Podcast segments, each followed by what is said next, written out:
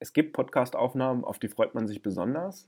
Und es gibt Podcast-Aufnahmen, die sind nach solchen Spielen wie letzte Nacht gegen die Arizona Cardinals.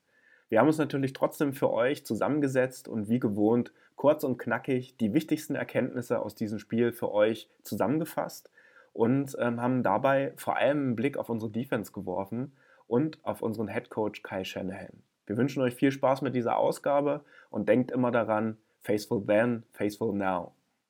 Herzlich willkommen zu einer neuen Episode des Niner Empire Germany Outside Zone Talks, deinem deutschsprachigen 49ers Podcast. Viel Spaß beim Hören und Go Niners!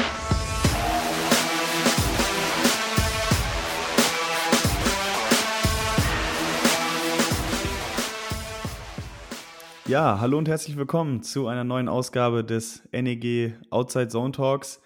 Es ist Montag, Nachmittag, Abend und ja, ich glaube, wir sind alle ein bisschen ratlos und sprachlos nach der Niederlage gegen die Arizona Cardinals. Am Ende mit 17 zu 31 mussten sich die 49ers geschlagen geben. Ja, ein Spiel, in dem ja wirklich nicht viel zusammenlief und wir uns, glaube ich, das alle ganz, ganz anders vorgestellt haben. Und äh, ja, ich glaube, um das Ganze ein bisschen zu verarbeiten, ist es nicht schlecht, wenn man drüber redet. Und deswegen ähm, wollen wir genau das auch jetzt mal machen. Und dafür habe ich mir zwei Gäste eingeladen. Das ist einmal der David. Guten Abend, David. Schönen guten Abend. Und einmal der Lukas. Servus, Schönen Lukas. guten Abend. Ja, ich glaube, das war ziemlich harter Tobak gestern. Und äh, auch ich bin noch ziemlich angeschlagen, muss ich sagen, vorm Spiel. Ähm, ich glaube, ich hatte das vor zwei Wochen, kann ich glaube ich auch auf Wiederholung drücken, was ich da gesagt habe und heute wieder abspielen. Ähm, es ist ein neuer Tiefpunkt erreicht worden, glaube ich, äh, mit dieser Partie ähm, gegen die Cardinals, äh, dessen Leistung man, glaube ich, jetzt nicht schmälern sollte oder so. Aber wenn man die Voraussetzungen sich anguckt, äh, gegen wen man da in der Offense gespielt hat bei den Cardinals, ähm, glaube ich, gibt es kein anderes Wort außer ernüchternd, oder Lukas? Definitiv nicht. Du hast es ziemlich gut gesagt. Irgendwie war alles drin im Cardinals-Spiel, was sich schon durch die Saison gezogen hat, nur nochmal viel schlimmer. Die viel zu vielen Penalties, einfach schlecht gespielt, viel zu viele Fehler gemacht, viel zu viele einfache Fehler gemacht. Tackling war nicht da, gar nichts. Also, wie du es gesagt hast, einfach wie vor zwei Wochen und eigentlich in der ganzen Saison nur alles nochmal schlechter und es ist wirklich ein neuer Tiefpunkt. Ja, dazu kam natürlich, äh, du hast es gerade schon angesprochen, dass ähm, die Offense der Cardinals natürlich, äh, oh Überraschung, nach ein paar äh, Minuten äh, gespielt, immer wieder auch äh, Screens oder Fake Screens gespielt hat und der Pass Rush von uns halt auch irgendwie gar nicht so richtig greifen konnte. Und ich fand auch, da hat die Miko Ryans, nachdem wir ihm ja jetzt auch in den letzten Folgen auch gelobt haben, äh, irgendwie sein Team nicht so gut adjusten können und das auch nicht, äh, er hat es auch im Laufe des Spiels nicht hinbekommen, das richtig einzustellen. Und ähm, wir haben jetzt in den letzten 14 Drives äh, wirklich auch zehnmal Punkte zugelassen, also spielübergreifend. Und mir macht auch so ein bisschen jetzt äh, Sorge, das Run-Game, äh, also der Gegner, das können wir irgendwie derzeit wirklich nur sehr schwierig stoppen. Und ich finde, äh, das würde ich auch gerne nochmal zur Diskussion stellen, dass wir irgendwie jetzt auch so ein bisschen in der Interior D-Line auf jeden Fall ein Problem bekommen werden. Ja, ich greife das mal auf. Also ähm, alles, was ihr gesagt hattet, äh, zum Spiel vielleicht noch gestern kurz. Ich hatte trotzdem irgendwie so immer noch die Hoffnung, dachte mir so, gut, es ist Colt McCoy, jetzt so langsam muss man doch auch mal, glaube ich, eine Antwort darauf finden, weil die haben ja wirklich jetzt, wie gesagt, ich möchte das jetzt nicht kleinreden oder so, das war scheinbar gegen unsere Defense der perfekte Gameplan ähm, da immer wieder das Laufspiel einzustreuen, ja, kurze Pässe über die Außen, Quick Release, Screens, Inside Zone, Outside Zone Runs, also das ganze Programm. Aber irgendwie hatte ich dann doch immer das Gefühl, okay, das ist jetzt ja hier kein Hexenwerk, was die machen. Ja, die haben dann, glaube ich, sogar noch das Trickplay mit drin gehabt von Christian Kirk, was sie dann perfekt äh, ausgeführt haben. Also die haben da wirklich alle Register gezogen. Ähm, aber trotzdem, die Basics, mit denen sie uns geschlagen haben, da dachte ich, okay, da kann man auch vielleicht im Laufe des Spiels noch adjusten. Aber da hat es einfach an so viel gemangelt gestern. Es war, wie du schon sagst, das Interior D-Line, ähm, außer Armstead das ein oder andere Mal, kam da auch wenig Pass Rush. Äh, Bowser hatte wahrscheinlich wieder die meisten Pressures, aber das hat auch nicht so ständig ähm, sich ausgewirkt, wie es war vor, vor zwei Jahren noch, äh, dass die gegnerischen Quarterbacks wirklich permanent unter Druck waren. Auch ein McCoy hatte da gestern sehr, sehr viel Zeit. Und in der Inside D-Line, ja, ohne Kinlaw und ohne Maurice Hurst, ähm, wird es da bei uns auch langsam dünn. DJ Jones äh, hat dann gestern angeschlagen, weitergespielt. Ich glaube, da haben wir auch gedacht, dass die Qualität ein bisschen besser ist und haben uns da ein bisschen zu sehr darauf verlassen, dass dieser Approach D-Line über eben Defensive Backfield ähm, zu valuen, ähm, ja, funktioniert. Und äh, ja, so langsam kommt das irgendwie alles äh, zurück. Und ähm, ja, gestern war es dann auch nicht nur die personelle Schwäche und das darf auch auf jeden Fall keine Ausrede sein, weil wenn man sich anguckt, womit die Cardinals da gestern aufgelaufen sind, äh, dann haben wir, glaube ich, da wenig Recht, ähm, uns zu beschweren. Äh, viel schlimmer war es wirklich zu sehen, wie diese Defense auch performt hat. Also irgendwie hatte ich das Gefühl, dass die wirklich ja nicht, nicht auf dem Feld waren. Ich weiß nicht, ob das eine Kopfsache war, ob das eine gewisse Arroganz war, mit der man in das Spiel reingegangen ist, aber diese verfehlten Tackles und auch, ja, ich, ich weiß nicht, ich hatte irgendwie das Gefühl, dass man da komplett outmatched worden ist von den Cardinals, sowohl spielerisch als auch physisch und das mal wieder vor eigenem Publikum, vor den eigenen Fans, ähm, ja, das glich schon so ein bisschen, ja, Resignation, Bankrotterklärung, weiß ich auch nicht. Ähm, ich weiß nicht, wenn das das Spiel sein sollte, wo man wirklich gehofft hat, so zurückzuschlagen und sich zurück in die Saison zu bringen und das alles war, was man aufs Feld gebracht hat, ja, da ist es dann wirklich schwer, dann auch noch positive Sachen draus zu ziehen. Zumal ja irgendwie auch die Chancen da waren. Also wir haben ja auch immer ein bisschen drüber gesprochen, ey, jetzt muss die Defense auch mal mit den Big Plays kommen. Ich erinnere mich dann noch an den einen produzierten Fumble, der dann auch von Fred Warner, unserem All-Pro-Linebacker, halt nicht ordentlich recovered werden konnte. Also die Möglichkeiten waren ja da und es sah jetzt auch nicht so aus, als ob das jetzt ein übelst schweres Ding war. Klar, äh, wenn der Ball verspringt, äh, dass, das, äh, dass das dann nicht immer das Allerleichteste ist, aber da erwartet man vielleicht auch von einem Spieler von seinem Gehalt und auch den Anspruch, den er auch an sich selbst hat, dass so ein Ding dann halt auch mal festgehalten wird und dass dann ein Big Play auch einfach die, die Wendung in so einem Spiel nochmal herbeibringen kann. Und das verstehe ich halt nicht, wie das äh, halt Spiel für Spiel immer wieder äh, quasi in die Waagschale geworfen wird. Und wenn man sich dann noch anguckt, äh, wir hatten noch eine, äh, eine Szene mit Josh Norman, wo er ja auch eine Strafe für Taunting bekommen hat, als er sich da mit Cliff Kingsbury ein bisschen auseinandergesetzt hat. Das sind Sachen, die uns ultra zurückwerfen. Daraufhin, also es wäre ja ein, ein, ein Force Down gewesen, ähm, ein relativ langes Field Goal äh, was, was sie erstmal hätten äh, überhaupt treffen müssen. Und so äh, hast du den Cardinals nochmal die Chance gegeben, äh, mit drei Downs ein bisschen näher ranzukommen, das Field Goal dann halt auch letztendlich zu verwandeln. Und ja, ich weiß nicht, ich würde es vielleicht auch nicht ganz nur auf die Defense äh, natürlich bei diesem Spiel äh, schieben, auch wenn die Offense schon relativ gut performt hat, aber genau diese Big Plays, und da sind wir vielleicht auch wieder beim, beim Thema Turnover Ratio du hast dann diese zwei dummen Fumbles äh, von Kittel und Ayuk. Also wo die Ball Protection auch bei unserem Superstar Tight End Kittel einfach grottig war in dem Moment. Der Ball war viel zu weit draußen und äh, auch Ayuk, okay, äh, in allen Ehren, dass er versucht, da auch noch Yards after Catch zu generieren, weil er nicht berührt wurde. Aber wenn da drei Leute ihm gegeneinander stehen, da kann man sich vielleicht mit so einem geilen Catch, und das ist vielleicht auch so ein bisschen das Sinnbild der letzten Wochen bei den 49ers, dass da ziemlich viel auch gut läuft. Dieser Catch von Ayuk, wenn ihr euch dran erinnert, super schwer zu, äh, zu fangen. Er ist wirklich übelst in die Luft gestiegen, hatte, hat ihn super runtergezogen und im nächsten Moment verliert er halt den Ball. Und das passiert halt auf der anderen Seite bei der Defense bei uns nicht. Und deswegen haben wir dieses Spiel völlig verdient 31 zu 17 verloren.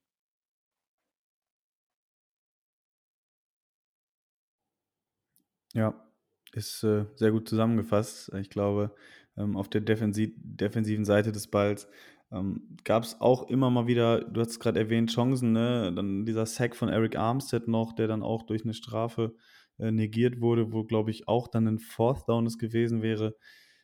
Es ist halt immer so, dass man sich da immer wieder äh, in den eigenen Fuß geschossen hat. Und das sehen wir jetzt halt nicht zum ersten Mal. Äh, das sehen wir jetzt schon in der, in der achten Partie der Saison, dass da immer irgendwas ist, wodurch man sich selber einfach schwächt. Und ich glaube, wir sind auch da an einem Punkt, wo man dann sagen muss, gut, das ist jetzt nicht mehr unbedingt Pech, sondern das ist dann auch irgendwann kein Pech mehr, wenn sich das so krass durch eine Saison zieht. Und wenn man ehrlich ist, ist das jetzt das fünfte Jahr unter Cal Shannon und solche Sachen wie beispielsweise Miss Tackles, ähm, Turnover Ratio, ähm, Leichtfertigkeit so mit dem Ball und sowas. Das haben wir alles schon mal gehabt und da haben wir überall schon mal drüber gesprochen. Ähm, das war genau eine Saison, in der es gut lief. Äh, das war 2019. Da sind wir dann ein bisschen in den Super Bowl gekommen. Und in den anderen Saisons haben wir da immer mal wieder in verschiedenen Abständen drüber gesprochen. Und deswegen bin ich es auch ein bisschen leid, da das immer wieder ähm, ja, aufzubringen. Die Sache ist eben einfach, scheinbar kriegt man da keine Kontinuität rein. Ähm, und ich finde, da muss man dann auch äh, die Coaches und auch die Position Coaches und so weiter, Coordinators, ähm, ja, accountable halten. Und Lukas, ich weiß nicht, wie es bei dir aussieht. Ähm, aber ich glaube, es wurden ja auch schon die ersten Stimmen laut nach Konsequenzen. Auch beispielsweise Demico Ryans, dass er da vielleicht noch nicht so ganz ready war für den Job. Wie siehst du das? Sollten die 49ers da ja was tun oder denkst du, sie kriegen noch die restliche Saison Zeit und dann wird ausgemistet nach der Saison? Ich glaube, irgendwelche voreiligen Entscheidungen in der Saison zu treffen, sind einfach nicht nötig, beziehungsweise man wird keinen von extern herholen können, mitten in der Saison und neue Systeme lernen und spielen können. Deswegen macht es überhaupt keinen Sinn, da irgendwie voreilige Entscheidungen zu treffen. Robert Sala hatte auch in seinen ersten Saisons immer wieder Probleme mit Adjustments und sowas. Aber natürlich, ich bin auch jemand, der kritisch gegenüber dem Miko Ryans ist. Der Gameplan war nicht gut. Er hat keine Adjustments gefunden gegen Colt McCoy und Cliff Kingsbury. Naja, gut. Aber ja, man muss es definitiv kritisch hinterfragen. Man muss die Position Coaches hinterfragen, weil Tackling ist dann auch wieder nicht so die Rolle vom Defensive Coordinator, das machen dann mehr die Position Coaches. Und vor allem, ja, ich weiß gar nicht mehr, was ich sagen soll. Also, ich bin einfach nur sehr enttäuscht und habe eigentlich, wie du es vorher gesagt hast, die ganze Zeit die Hoffnung gehabt, dass wir sie stoppen können. Und es kam einfach nichts. Und wenn wir ehrlich sind und auf die, auf die erste Hälfte der Saison zurückblicken, hatten wir in der Defense eineinhalb, vielleicht zwei gute Spiele, das gegen die Eagles und das erste Spiel gegen die Cardinals. Und sonst war halt von der Defense gar nichts da. Und das muss ich definitiv bessern. Ich habe nämlich keinen Bock, in die nächste Saison zu gehen, dass es so weitergeht. Also wenn es bis zum Ende der Saison nicht wirklich besser wird, bin ich der Meinung, dass man definitiv die Miko Ryans hinterfragen sollte. Und du hast es vorhin auch angesprochen, Lars, das ist auch eine Sache, die mich persönlich richtig ankotzt. Wir haben jetzt acht Spiele saisonübergreifend, die wir nicht zu Hause im Levi Stadium gewinnen konnten. Also der letzte Sieg war gegen die LA Rams im Oktober, 16. Oktober vor einem Jahr, also 2020. Und äh, wenn du die Heimspiele nicht gewinnst, dann brauchst du dir überhaupt über solche Sachen wie Playoffs oder dass du irgendwie in zumindest äh, in die Reichweite der Playoffs kommst, halt äh, keine Gedanken machen. Und dann bist du da einfach vollkommen raus. Und äh, also ne, wir haben da ja eine relativ easy Position aus Deutschland heraus, können die Spiele gucken, gucken uns natürlich auch und schlagen uns die Nächte um die Ohren für die Spiele, selbstverständlich. Aber stell dir mal vor, du hast da eine, eine Dauerkarte halt für mehrere tausend Dollar ja teilweise. Äh, die Preise sind ja auch nochmal anders als hier in der GFL, ELF oder auch äh, bei, in Fußballstadien. Und dann äh, siehst du ein Jahr lang kein Heimsieg und äh, vor allen Dingen auch nicht mal irgendwie die großartige Chance, die Spiele äh, zu gewinnen. Und das finde ich halt auch ein absolutes Armutszeugnis. Ja, ist schon sehr frustrierend. Ne? Und ich verstehe auch nicht, woran das liegt. Also ich weiß noch, es gab Zeiten, da haben wir darüber geredet, dass die 49ers äh, enorme Probleme hatten mit diesen East Coast-Spielen, ne? also früh am ähm, Nachmittag oder sogar am Vormittag dann für die Spieler äh, in Amerika. Und Jetzt ist es mittlerweile so, dass man in den Heimspielen wirklich auch gegen Gegner und wie gesagt, das ist, soll jetzt überhaupt nicht despektierlich klingen, aber Mannschaften wie die Colts oder äh, ja auch, auch die Cardinals gestern ähm, mit der Personalsituation, ähm, das sind Teams, die muss man eben einfach schlagen, wenn man ein Team sein will und eben sich auch selber über solche Teams stellen will, wie beispielsweise die Colts. Aber aktuell sehe ich nicht viel, was uns besser macht als die Colts. Also die haben auch ein ordentliches Roster, ähm, ein, bisschen, ein paar Fragezeichen auf der Quarterback-Position. Und ähm, ja, das ist wohl das, wo wir auch aktuell stehen. Und äh, je mehr Spiele gespielt werden, desto offensichtlicher wird für mich eben einfach, dass da offenbar ähm, seitens der Coaches und auch seitens des Front Offices ähm, ja, scheinbar eine massive Fehleinschätzung vorgenommen worden ist, was diese Qualität des Rosters angeht und äh, was dieses Vorhaben angeht, ähm, mit Jimmy Garoppolo auf der Quarterback-Position diese 2019-Saison nochmal zu wiederholen. Und äh, wenn man sich dann nochmal vor Augen führt, wer da jetzt alles nicht mehr da ist, ein Joe Staley, ein Richard Sherman, Ähm, das sind halt dann eben Leute, die nicht zu ersetzen sind. Ne? Na klar, der Buckner-Trade haben wir jetzt schon ausgiebig drüber gesprochen, Emmanuel Sanders. Das sind halt auch solche Veterans, die du dann nicht unbedingt ersetzen kannst. Es war ganz interessant. Nach dem Spiel hatte Eric Armstead auch darüber gesprochen, über seinen Führungsstil als, als Spieler und dass er eben nicht so der ähm, lauteste ist im Lockerroom, sondern lieber über ja, Aktionen sich dann zeigt und dann dadurch sein Leadership präsentiert weiß ich halt nicht, ob das so das ist, was das Team jetzt wirklich braucht. Ne? Vor, zumal dann gut Armstead gestern auch, glaube ich, einen Sack hatte, auch eigentlich kein schlechtes Spiel gemacht hat. Aber dann eben mit solchen Aktionen wie mit der Strafe, darüber will ich jetzt gar nicht diskutieren. Für mich war da schon ein kleiner Griff in die Facemax drin. Ähm, ja, damit hilfst du deinem Team eben nicht. Und das sind dann eben genau die Aktionen, die dein Team eben nicht braucht, auch wenn er das natürlich nicht extra gemacht hat oder sowas. Ähm, aber von so einem Spieler erwartet man dann halt auch eben mal den Sack und nicht, dass es halt dann durch eine Strafe dann die neuen, die neuen First Downs verursacht. Und das sind halt alles solche Sachen, diese ganze Zusammenstellung des Kaders. Ähm, klar, das liegt dann auf den Schultern vom Front Office und auch wahrscheinlich vom Head Coach. Ja, deswegen glaube ich einfach, ähm, ja, dass man da auch wirklich nochmal hart drauf gucken muss nach der Saison und dann hoffentlich auch alle Steine noch mehrfach umdreht. Ich ähm, ja, bin aktuell etwas mit meinem Latein am Ende. Muss aber auch noch sagen, zum, zum Thema Demico Ryans vielleicht noch ganz kurz, dass er natürlich auch jetzt als, als Rookie äh, Defensive Coordinator ähm, vielleicht ein bisschen aus der Schusslinie, Schuss, äh, Entschuldigung, Schusslinie genommen werden sollte. Ähm, wobei man da vielleicht wieder auch hinterfragen muss, warum nimmt man einen Rookie Defensive Coordinator, wenn man denkt, dass man noch Contender ist. Aber es steht auch wieder auf einem anderen Blatt. Aber man darf aber auch nicht vergessen, was für Leute jetzt gefehlt haben. Ähm, Im Defensive Backfield vor allem.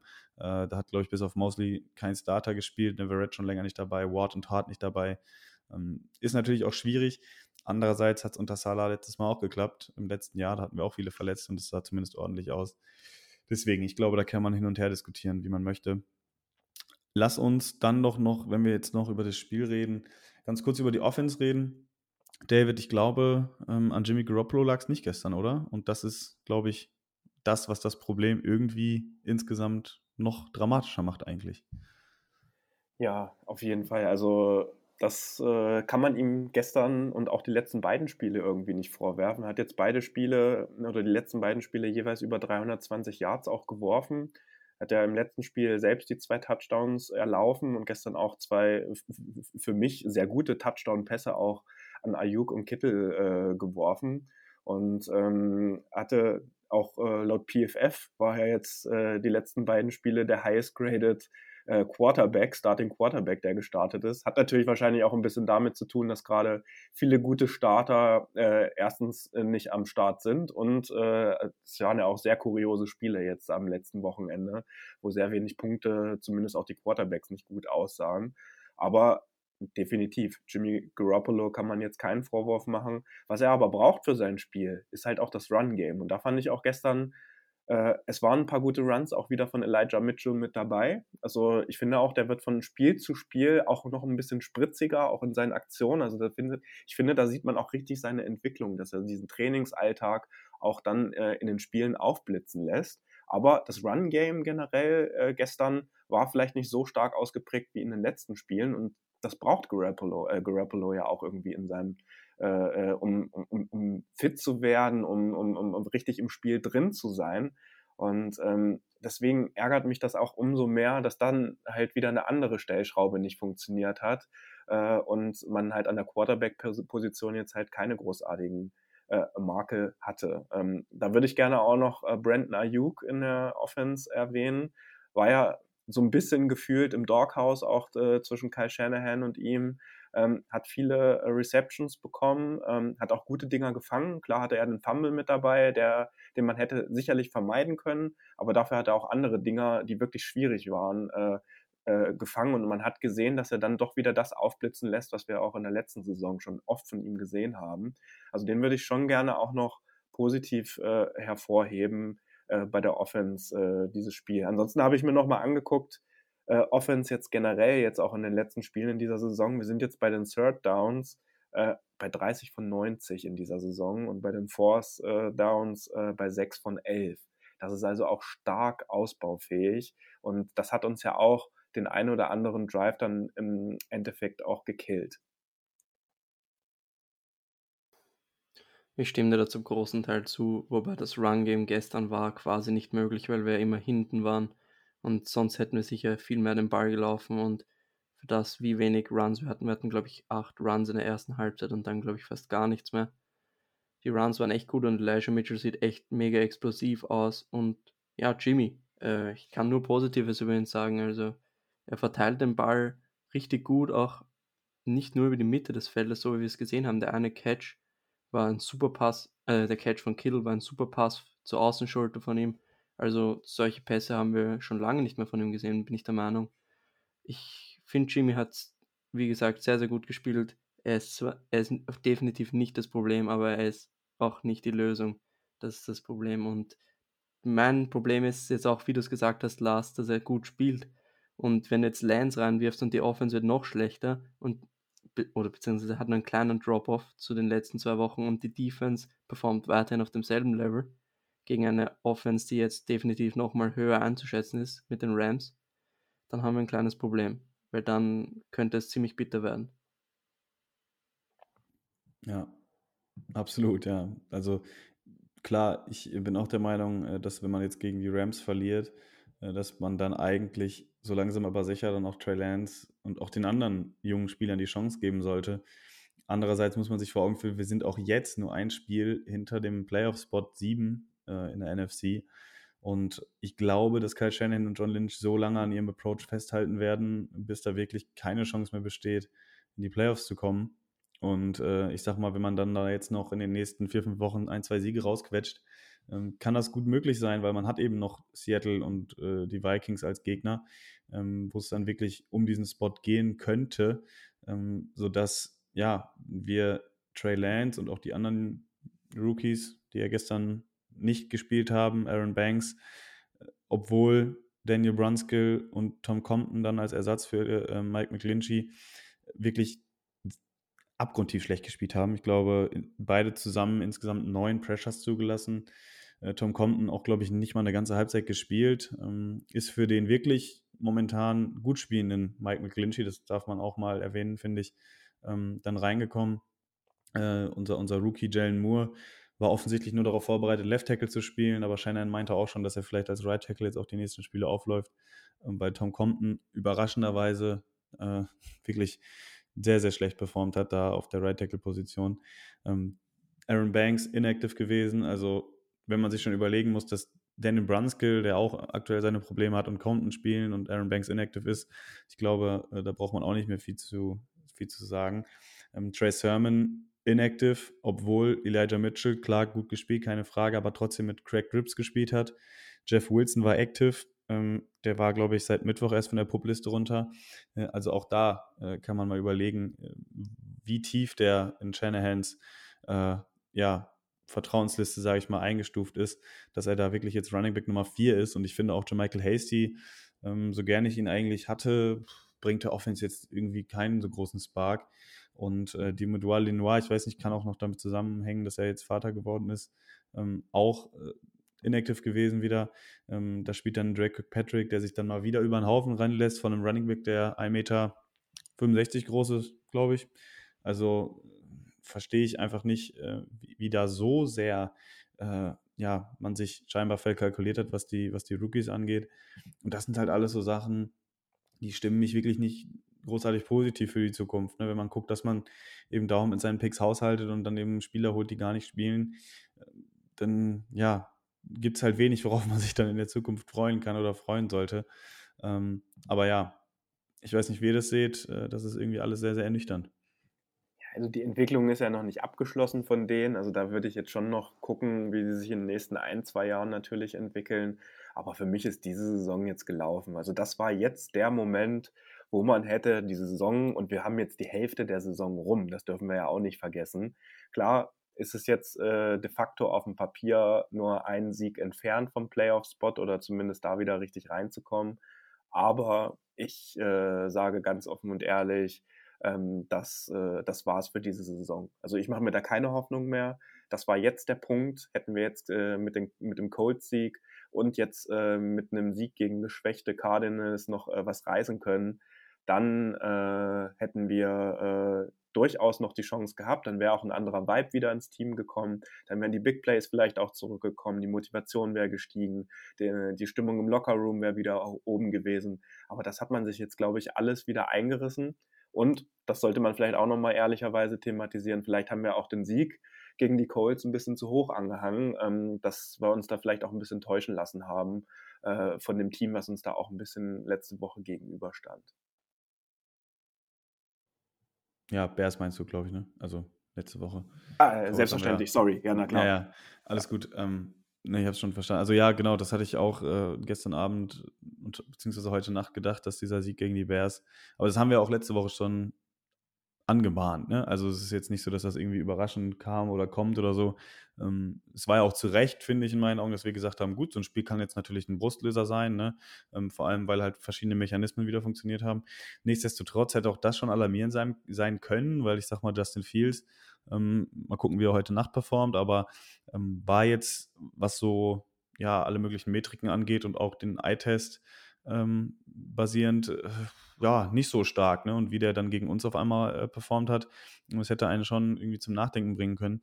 Aber nun gut, äh, jetzt ist es so, wie es ist. Ähm, es, es sind noch acht Spiele dann für die 49ers oder, oder ja, neun sogar, bin mir gar nicht sicher. Und äh, ja, die Chance besteht halt weiterhin, auch wenn ich selber auch glaube, dass da nicht mehr viel zu holen ist. Ähm, dennoch denke ich, und das soll dann auch so eines der letzten Themen jetzt dieser Aufnahme sein, glaube ich, dass Kyle Shanahan weiterhin ja, versuchen wird, mit diesem Team in die Playoffs zu kommen. Ich glaube, alles andere ähm, ja, wäre auch irgendwie nicht so vertretbar dann letztendlich, weil ich glaube, sie sind jetzt mit diesem ja, System oder mit, dieser, mit diesem Vorhaben in die Saison reingegangen und äh, werden es jetzt ja bis zum besseren Ende wahrscheinlich durchziehen. Ähm, das könnte für uns als Fans ziemlich ungemütlich enden, weil wir sehen ja gerade, wie es läuft. Aber Lukas, vielleicht nochmal ähm, die Frage an dich allgemein. Wie siehst du die Situation um Kyle Shanahan? Also ich fand vor allem seine Aussagen bezeichnend, dass er jetzt gesagt hatte, er war wirklich überrascht und caught off guard von der Performance. Er hatte gesehen, dass das Team gut trainiert hat und hatte wirklich auch selber keine Erklärung dafür, warum man jetzt so performt hat, wie man performt hat. Ähm, hat natürlich die Miko Ryans den Rücken gestärkt, ist auch, glaube ich, das einzig Richtige. Ähm, aber so insgesamt habe ich zumindest das Gefühl, dass diese, diese Magie, die Kai Shanahan hatte und die er vielleicht auch auf seine Spieler irgendwann mal ausgestrahlt hat, dass sie so ein bisschen abhanden gekommen ist. Und ähm, würdest du sagen, vielleicht sogar die Spieler haben auch so ein bisschen das, ja, das Vertrauen in ihn verloren, dass, dass da auch nicht mehr viel zu holen ist? Oder denkst du, das kann sich nochmal noch mal wenden, das Blatt? Das ist ganz schwer zu sagen. Also, ich glaube eigentlich nicht, dass sie das Vertrauen in ihn verloren haben.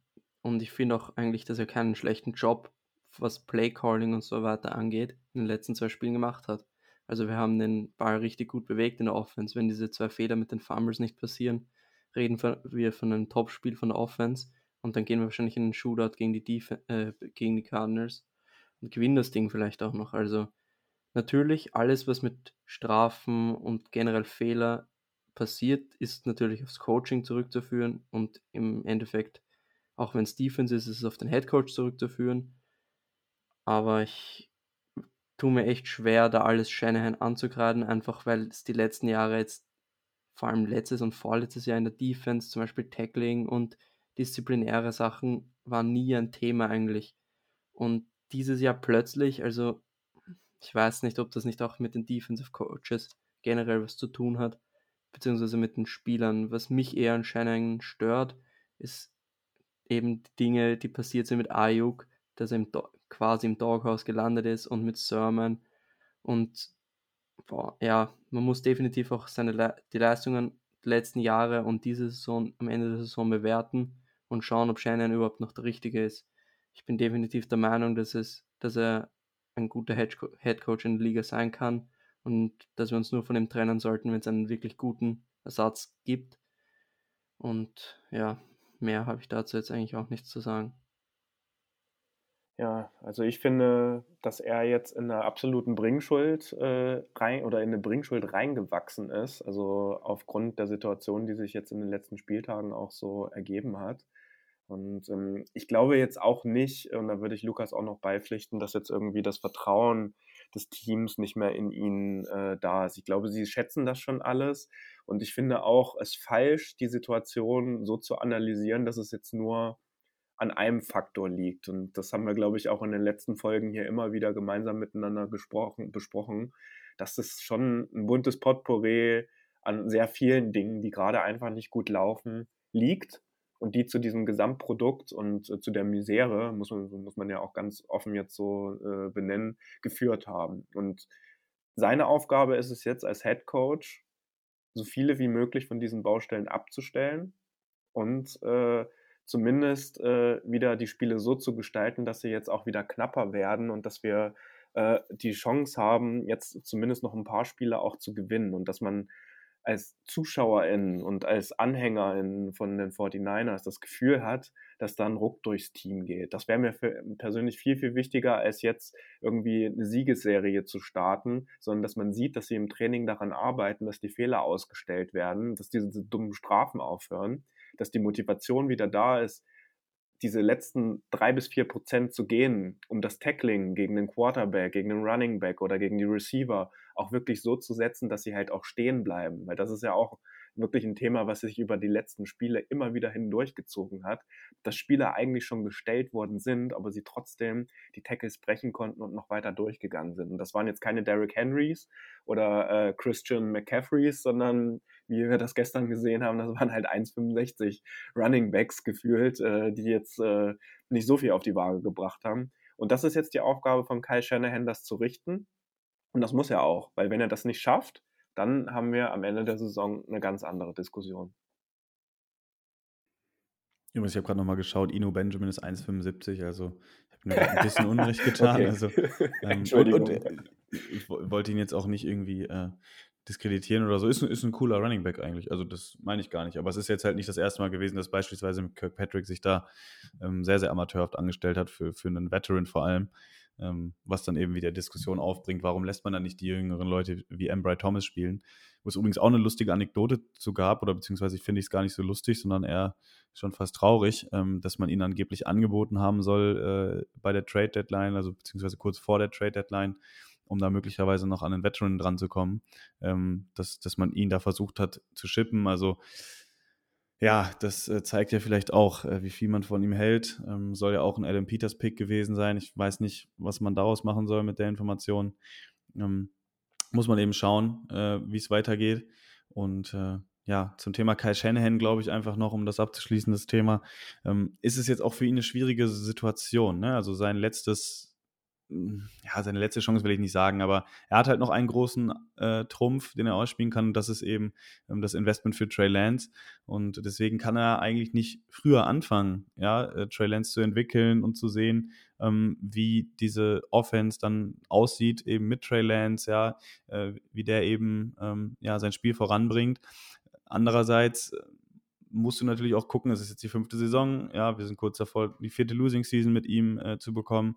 Ähm, er will wahrscheinlich auch so lange wie möglich versuchen, äh, aus dem Team das Letzte herauszuholen und da irgendwie noch äh, die Playoffs zu erreichen, weil wir wissen in den Playoffs kann dann wieder alles passieren.